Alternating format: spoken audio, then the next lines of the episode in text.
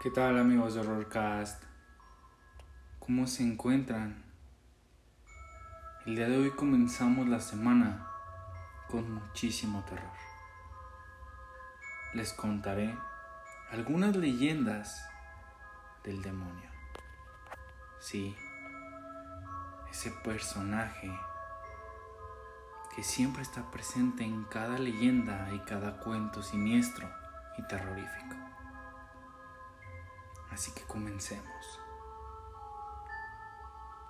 El diablo es ese pavoroso personaje tan presente en leyendas, cuentos, relatos, que desde niños nos provocaba las peores pesadillas, concebido como la reencarnación del mal en la tierra.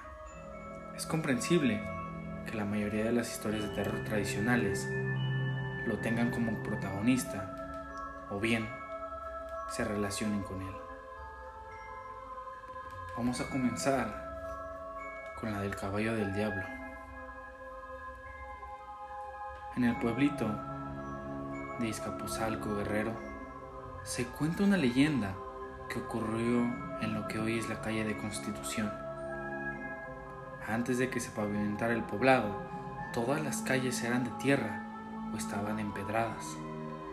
Por este rumbo salía todas las noches un misterioso jinete vestido de negro, montado en un caballo igual de oscuro. Tras recorrer la calle y llegar hasta el actual zócalo, el diabólico hombre ponía su caballo a bailar en medio de risas espantosas.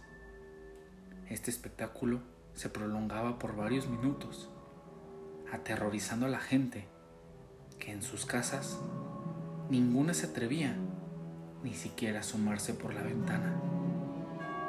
Comentaban entre ellos que el jinete era el mismísimo diablo, pero, por extraño que parezca, no era él a quien más temían, era el caballo.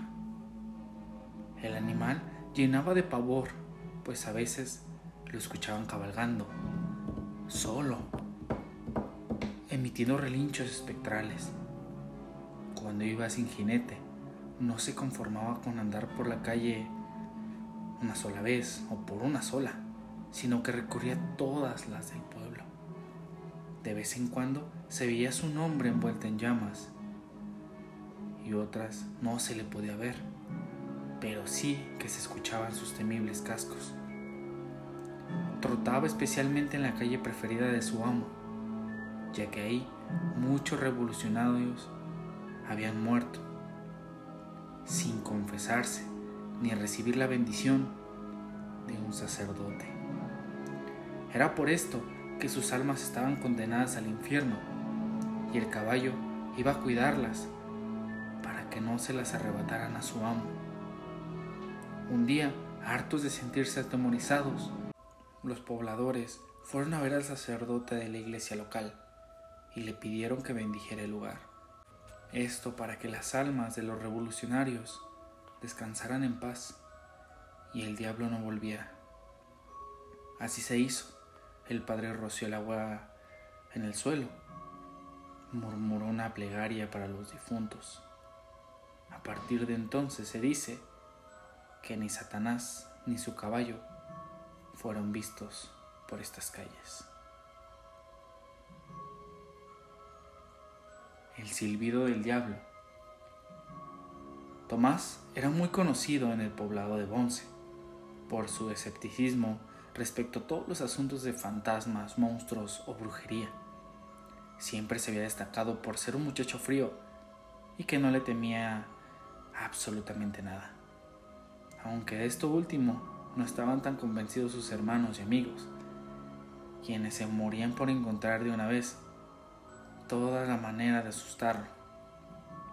Un día, Tomás tuvo que ir a Santa Ana por un velorio y los chicos vieron la oportunidad perfecta para espantarlo. Robaron un ataúd y se dirigieron a mitad de camino entre ambos poblados. Ahí subieron a un gran árbol y colgaron el féretro de una de sus ramas. A lo lejos, escucharon los cascos de un caballo. Era el de Tomás, que ya venía de regreso. Con cuidado, soltaron el ataúd, esperaron que se asustara. Sin embargo, el joven frenó con su caballo. Al ver cómo lo descolgaban y adivinando que eran ellos, se puso a gritar con mucho coraje.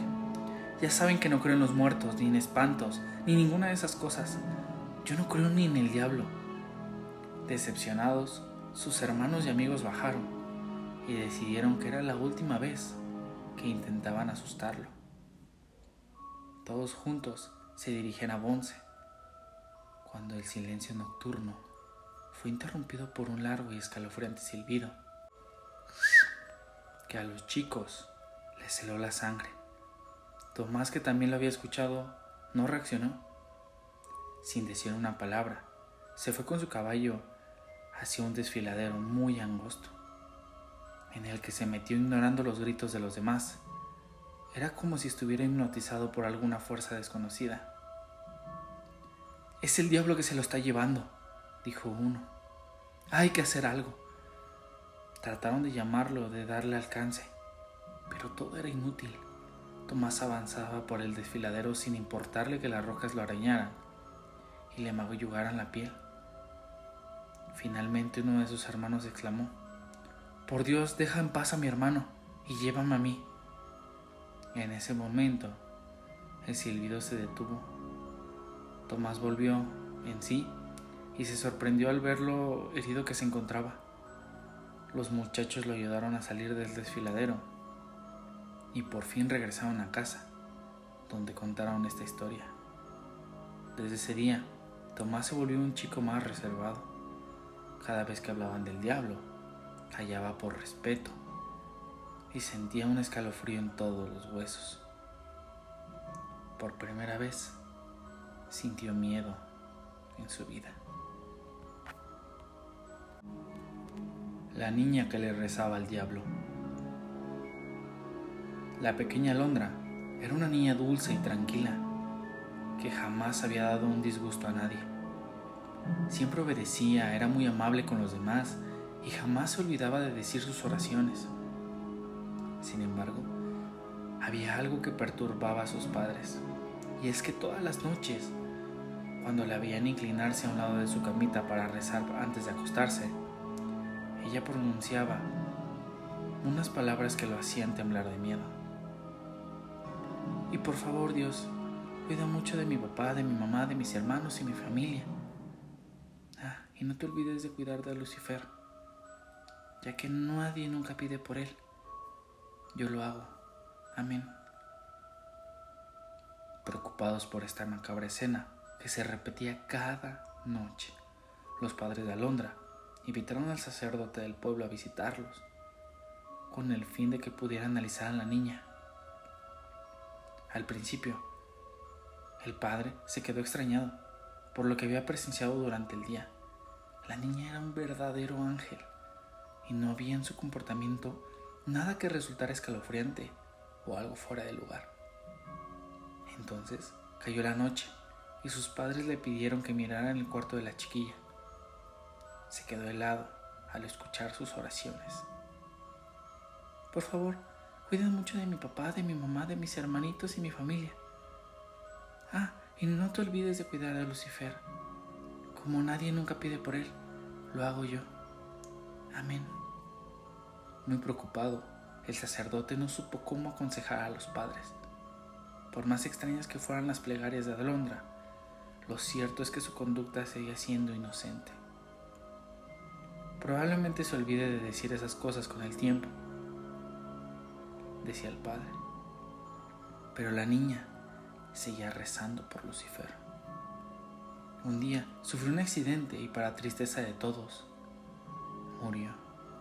Su mamá era de escasos recursos y no podía permitirse pagar una sepultura decente.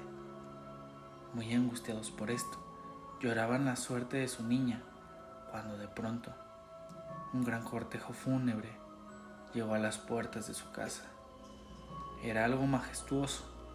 Seis caballos hermosos tiraban de una carroza negra, digna de la princesa y cargada con grandes coronas de rosas. Este lo conducía un joven de belleza sublime, su tesera blanca e inmaculada, sus caballos negros sedosos y sus ojos de color, de color de la sangre. Los padres de Alondra se quedaron anodadados ante la presencia de aquel hombre, pero no se atrevieron a retarlo. El cuerpecito de la niña fue trasladado a la iglesia para ser velado, y allí, en silencio, el joven lloró por ella, como si acababa de perder a alguien muy, muy querido. Todos se preguntaban quién sería el misterioso benefactor de la pequeña. Finalmente se dirigieron al cementerio y el cadáver fue colocado en un magnífico sepulcro, hecho todo de mármol y custodiado por un ángel de piedra. Los padres de Alondra, sin importar más la intriga, le preguntaron al desconocido quién era y por qué estaba haciendo todo eso por su hija. Por milenios, el mundo siempre me ha juzgado como su enemigo, acusándome de robar, tentar y traicionar, hasta blasfemar contra lo más sagrado.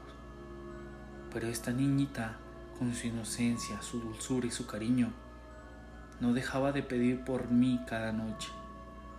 Ni una sola dejó de hacerlo, a pesar de que me le temían y la castigaban.